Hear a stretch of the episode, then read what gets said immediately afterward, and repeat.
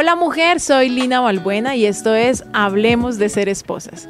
Este es un espacio para que las mujeres que decidimos hacer vida en pareja podamos hablar libremente y conocernos y bueno, aprender de tantos temas. El episodio de hoy quiero que hablemos y te voy a dar un poco de gusto porque siempre me estás preguntando, ¿y con los hijos qué? No, listo, Lina, chévere lo de mi esposo, pero ¿y con los hijos qué? Y así se llama este episodio. ¿Y con los hijos qué?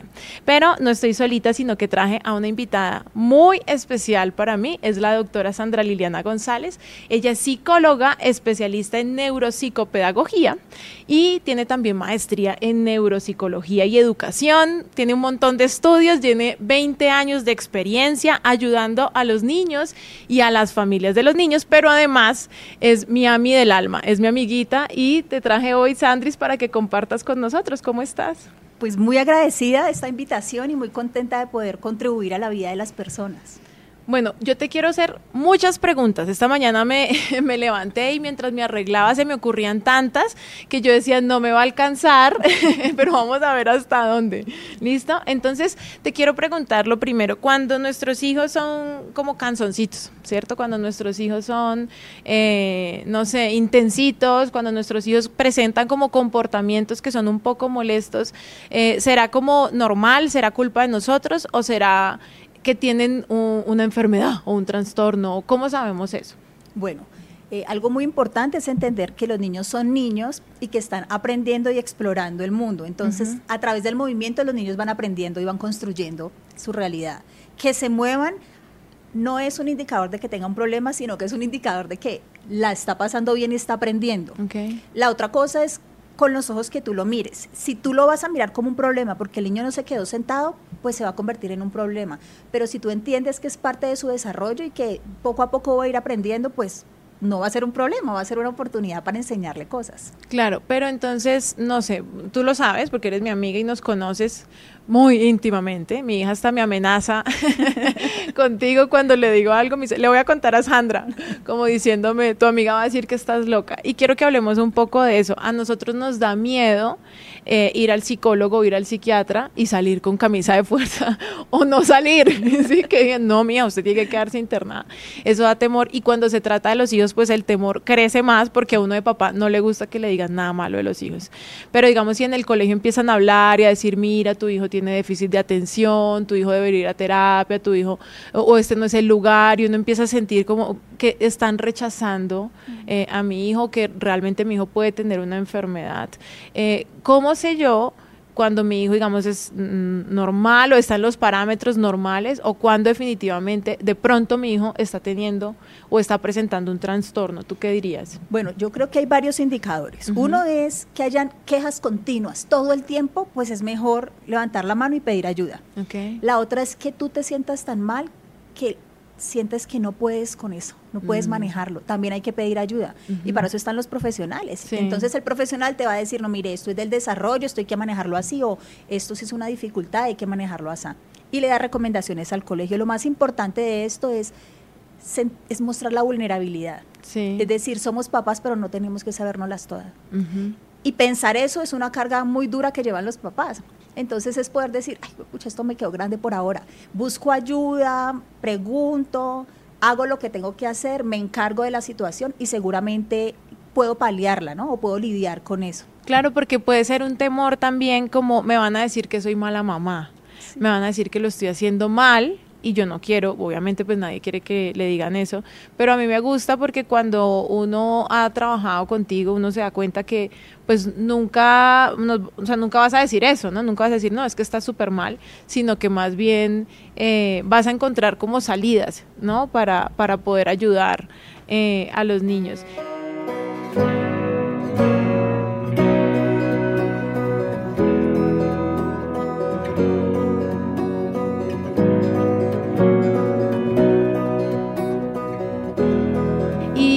Bueno, no sé, es que hay niños que son más canzoncitos que otros y hay niños que son más problemáticos. Eh, por ejemplo, mi primera hija era la que mordían, o sea, ella llegaba mordida a la casa, pero mi segunda hija era la que mordía. Entonces cuando mm, mi primera hijita llegaba mordida a la casa, pues yo decía, no, ¿qué tal esa mamá? Seguramente no cría bien a su hijo, eh, permite que muerda, seguro todos se muerden en esa casa, ¿cierto? Pero cuando ya fue mi otra hija la que llegaba... Mm, con la queja de que mamá mordía a un niño o la nota en la agenda, ¿no? Eh, eh, hoy tu hijita mordió a fulanito y le dejó y le salió sangre, o sea, una cosa así gravísima. Y entonces yo decía, ¿qué estoy haciendo mal? ¿Por qué hay unos niños que presentan esos comportamientos más agresivos? Si como te digo, en mi casa una no los presentaba y la otra sí, o sea, no siempre va a ser culpa de los papás, pero ¿por qué hay niños más problemáticos, digamos, que otros? Es que yo creo que nunca es culpa de los papás. Yo creo que tiene que ver con el tema temperamento, que es algo con lo que se nace, unos rasgos del temperamento que hacen que tengan unas respuestas más altas a estímulos o más bajitas. Y la otra es que es la etapa del desarrollo, ¿no es cierto? Entonces los niños inicialmente tienen un área del cerebro que nace ya desarrollada, que lo compartimos con todos los mamíferos, que es el sistema límbico, el que te permite la respuesta, el que te permite la supervivencia. Y como son tan pequeñitos, ellos todavía no logran evaluar muy bien qué es un peligro real y qué no. Entonces, por ejemplo, que venga el compañerito eh, y le diga, mm, quítate o pásame el juguete, se siente como un peligro y la única forma de reaccionar es golpeando, golpeando, mordiendo, porque no tiene el lenguaje suficiente para poder decirlo con palabras. Eso es parte de la instrucción que uno le debe dar como, como papá. Pero creo que, digamos que hay unas edades donde esas respuestas son adaptativas. A nadie le gusta que le muerdan el hijo. Por supuesto que no. Pero hay que entender que detrás de, ese comportamiento del niño no hay maldad, sino, sino el deseo de protegerse.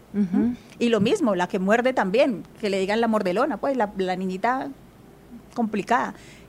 Nadie quiere eso, solo que ella no sabe otra, otra forma de responder frente a la ansiedad o al estrés. Pero yo creo que es importante no decir como, no, es que mi niña es la que muerde y bueno, ella está creciendo y, y dejarlo así, no. Total, la idea es instruirlos, ¿no es cierto? Es mostrarles, como ellos, el repertorio de conductas es tan pequeño, uno les empieza a mostrar otras formas de comportarse. Entonces, el poderle decir no, mostrar su gran voz y decirle, no me gusta que me muerdas, ¿no es cierto? La otra es que como los niños, eh, los órganos fonoarticuladores son muy importantes para la descarga de la emoción, por eso muerden. Entonces lo que pueden hacer los papás es usar mordederas, que les ponen como unos collarcitos con mordederas, cuando se sientan mal que puedan morderlas, o con materiales sensoriales también les ayudan a regularse. Entonces es eso, es entiendo que estás mal, entiendo que tienes rabia, uno le traduce, tienes rabia porque fulanito no se coló o no te dejó meter eh, y por eso lo mordiste. Entonces uno le valida eso, validar no es estar de acuerdo. Ok. Validar es, entiendo que pasó esto por esto. ¿Qué tal si hacemos esto también? ¿No es cierto? ¿De qué otra manera puede reaccionar? Y eso es un entrenamiento que no es pequeñito. Ayer tú me contabas, no, es que mi hija yo le he dicho 253 mil veces tal cosa y lo sigue haciendo. Sí. Así es con los niños y con los adultos también. es verdad. Bueno, ¿y qué pasa cuando eh, mi hijo es el que llega mordido? ¿Cómo lo puedo yo ayudar? Porque a mí me provoca irme a meter allá al salón y decir, vea, profesora, usted no cuida a los niñitos, ¿qué está pasando? Pero no se puede hacer o no siempre. Porque muchas veces yo fui, lo hice y tampoco obtuve resultados. ¿Qué pasa si mi hijo es el mordido o es el niño que normalmente como que los otros vulneran? ¿Cómo lo podemos ayudar? Ah, bueno, entonces es exaltarle y mostrarle que él tiene una voz, su gran voz, y que su voz es importante. Entonces, en ejercicios de role play dentro de la casa pueden hacer, si yo te pego, ¿tú qué puedes decir? Y tú le enseñas que con el lenguaje no verbal le diga al otro niño, no, a mí no me golpeas más, y que no solo el lenguaje verbal, sino la voz también, lo que dice que sea muy específico, muy claro y que se aleje. Creo que el entrenamiento en casa a través del juego, del role play, puede funcionar. El roleplay es que como que simulas la situación y le das la herramienta. Eso es, eso es el roleplay.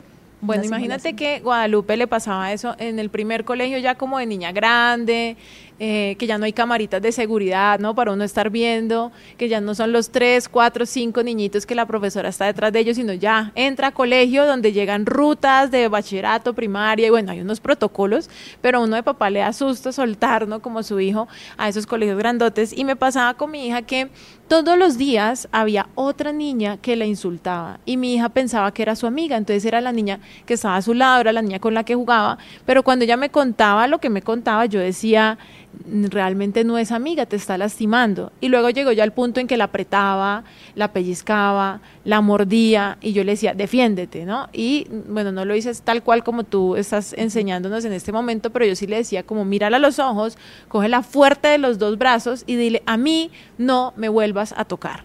Y díselo con firmeza como si estuvieras muy brava. Y ella me decía, mamá, pero es que yo no estoy brava con ella. Y yo, no, pero tú actúa como si estuvieras brava. Y ella lo hizo casi que al otro día, porque la niña todos los días, ¿no? Ya la había cogido de costal de boxeo.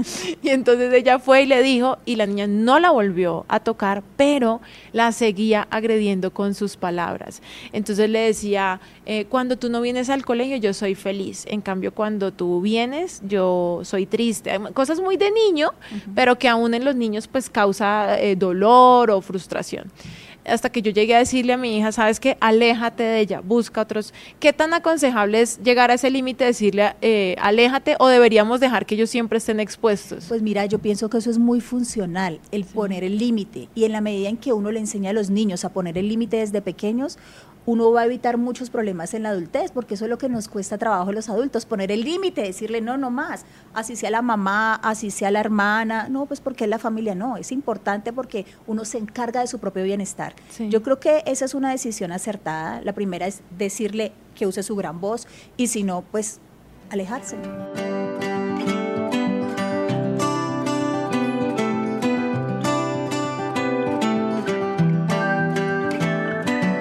Quiero que nos hables también un poco cómo, cómo manejar esto en las visitas. O sea, hijos que a uno le da pena llevar a casa ajena, porque uno dice, va a quebrar algo, ¿cierto? No sabe que lo va a hacer. Y yo veo que hay papás súper frescos. Me acuerdo que estaba yo en un asado y dejé mis, me quité los lentes y los puse allí, mis gafas de sol, pues no mis lentes de ver, mis gafas de sol. Y cuando volví estaban partidas. Y mi esposo me dijo, es que ese niño te las vino, tan las partió y la mamá se dio cuenta y las dejó ahí. Entonces yo decía, qué extremo también el dejar que el niño eh, pues dañe y ni siquiera decirle, ve discúlpate o algo. Pero digamos, ¿qué debería hacer una mamá, cierto? Que dice, qué vergüenza, yo sé que mi hijo me va a hacer pasar pena, pero ¿qué hago? ¿No voy? ¿O, o tú qué herramientas nos darías? Pues yo creo que aislarse tampoco es la solución porque una habilidad se aprende en ejecución, como nadar. Uno no aprende a nadar viendo televisión, uno aprende a nadar nadando.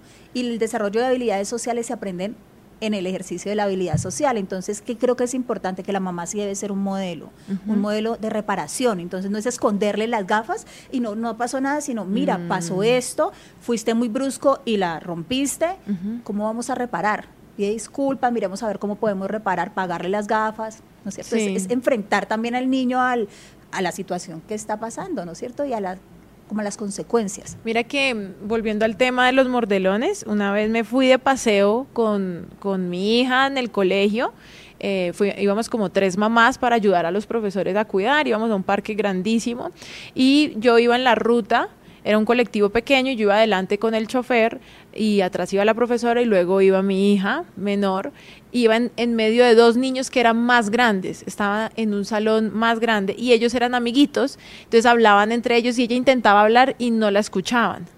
Hasta que de un momento a otro alguien gritó muy duro. Y entonces yo volteo y digo, ¿qué pasó? Y la profesora me dice, no, es que Rebeca mordió a la niña.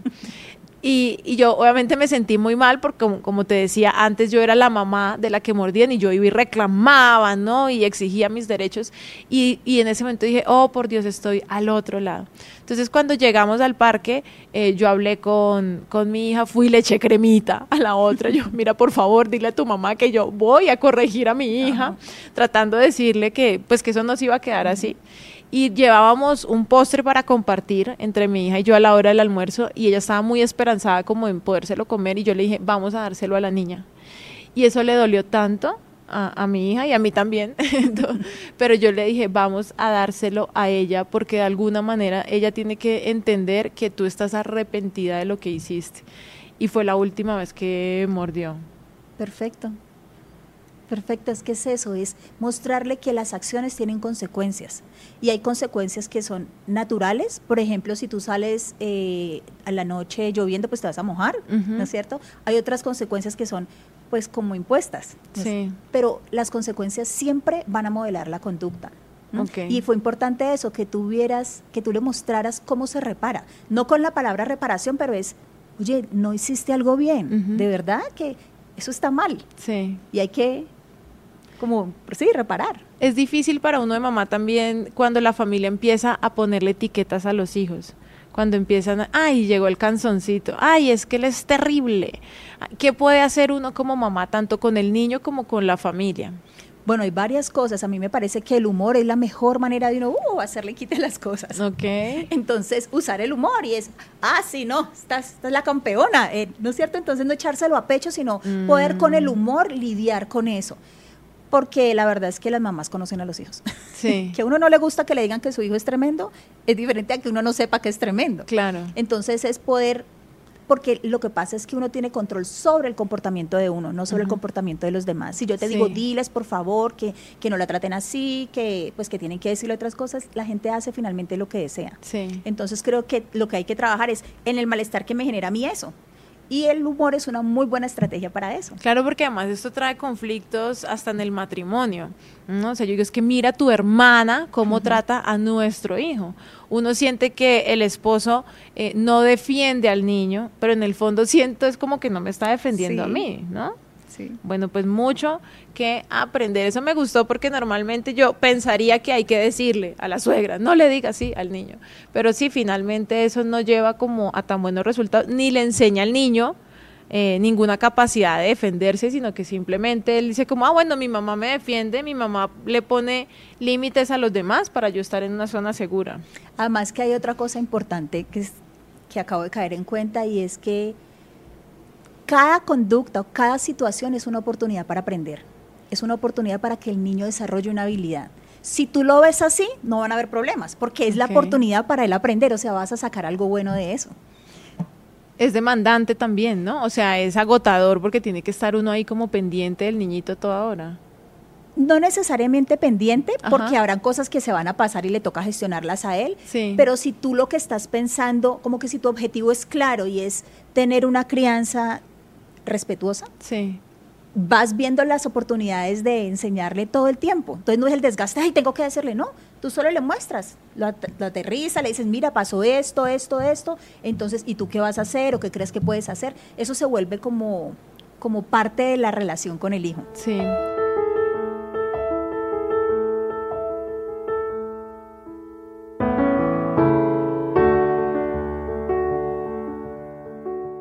Bueno, y mm, nosotros en Instagram eh, estuvimos juntas, ¿no? Allá en Cali hicimos un, cajoncito de preguntas y le dimos la oportunidad a las mujeres de que nos dijeran de qué tema quería que habláramos eh, en estos podcasts. Y el tema que más se repitió fue la sexualidad y el hecho de cómo hablo con mi hijo de sexo porque es adolescente, pero había otra que decía cómo hablo con mi hijo de sexo porque eh, tiene nueve años cómo hablo con mi hijo eh, de sexo y si es diferente hablar de sexualidad con nuestros hijos, si es hombre o si es mujer. Entonces quiero que nos hables un poquito y nos expliques cómo desde chiquiticos hasta adolescentes, cómo vamos manejando eso. Bueno, lo primero es que siempre uno parte de uno, entonces es cuál es la concepción que yo tengo de sexualidad y hay que desligarla de la genitalidad, ¿no es cierto? La sexualidad es la relación que uno tiene con su cuerpo, con los cuerpos de las demás personas, pero no necesariamente con los órganos genitales, sino es la relación. ¿Cómo estoy yo con eso? ¿Qué tan incómoda me siento yo al hablar de eso? Entonces, la primera pregunta es para mí, si, si me siento cómoda, si usted no se siente cómoda, pues trabaje en eso para que cuando usted pueda hablar con su hijo sea una conversación tranquila, sin mucha ansiedad. Cuando son niños, lo que uno busca es siempre, siempre desde muy pequeñitos, ponerle el nombre que es a sus genitales.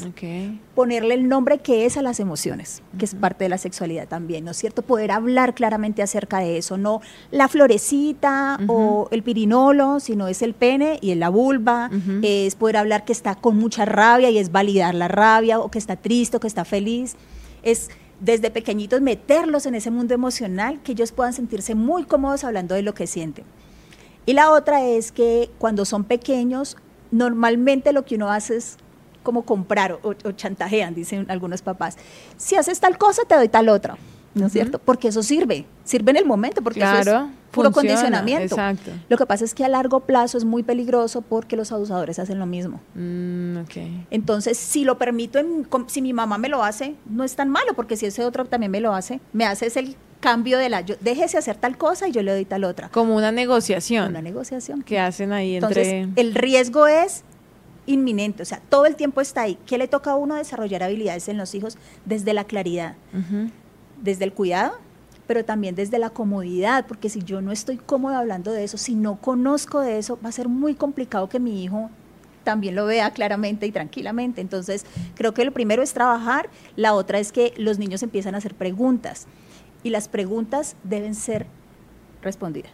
O sea, deben tener su respuesta. Entonces, si preguntan, ¿qué, mamá, pero cómo así, qué, qué es tal cosa? Pues usted explora un poquito más a ver qué es, de qué se trata.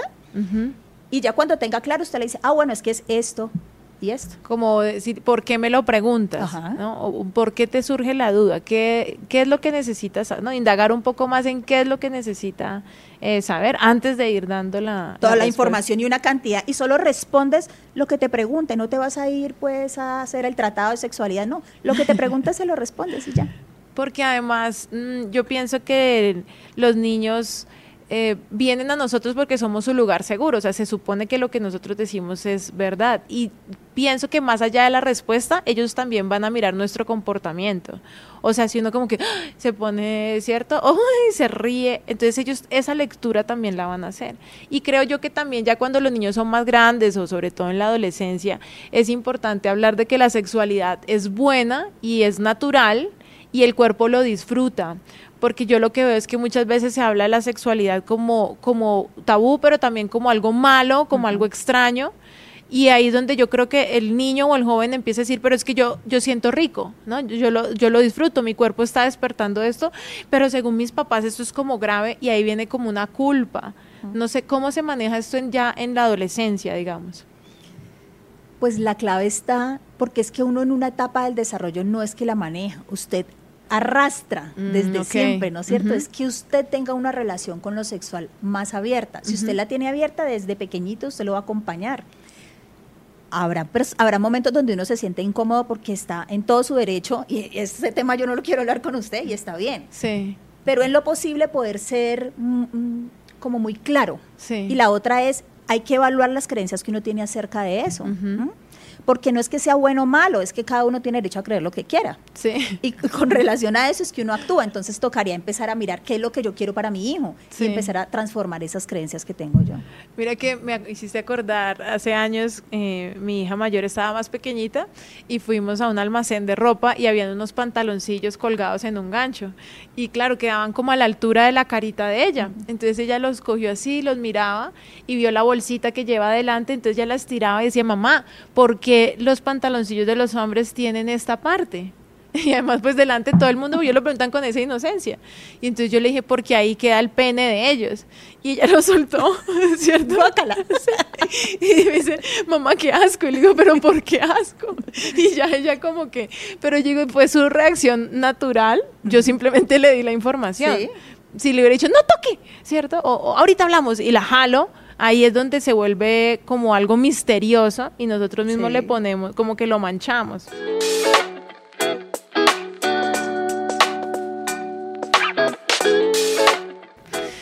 Bueno, Muchas gracias, mi Sandri, por acompañarnos en este episodio. Vamos a seguir hablando en el siguiente. Quiero que hablemos un poco más de la sexualidad y de la adolescencia. Así que prepárense, prepárate tú también, mi Sandris. Si te quedaron más preguntas que respuestas, tranquila, a mí también, pero te invito a seguir en las redes sociales a Sandra Lee como Lili Neuro. La encuentras, arroba Lili Neuro. Ahí le puedes hacer todas las preguntas eh, que quieras del tema. Puedes también mirar un poco de lo que ella hace, toda su experiencia. Y bueno, si es la primera vez que escuchas este podcast, bienvenida a esta comunidad. También me encuentras en Instagram como arroba Lina Valbuena. Y bueno, ninguna de nosotras nació sabiendo ser mamá y sabes que creo que antes de ser mamá pues debemos saber ser esposas porque nuestros hijos no aprenden solo de lo que les enseñamos, sino también desde lo que ven y esa relación entre esposos pues es de lo que ellos aprenden. Y si quieres aprender un poco más de cómo ser esposa, tengo un taller virtual virtual para ti. Se llama El arte de ser esposa. Son 21 días para transformar tu relación empezando por ti. Entonces, bueno, también me puedes escribir, nos puedes comentar qué te pareció, qué pregunta te quedó y con mucho gusto ahí la respondemos. Y recuerda, no te aguantes ni te divorcies. Hay otro camino.